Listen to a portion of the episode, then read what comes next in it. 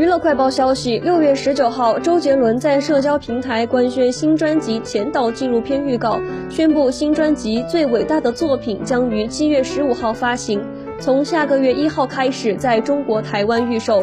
周杰伦透露他想写一首老歌和朋友走到巴黎的街头寻找灵感。视频一出迅速引发网友热议。据了解这是周杰伦时隔五年发布新作。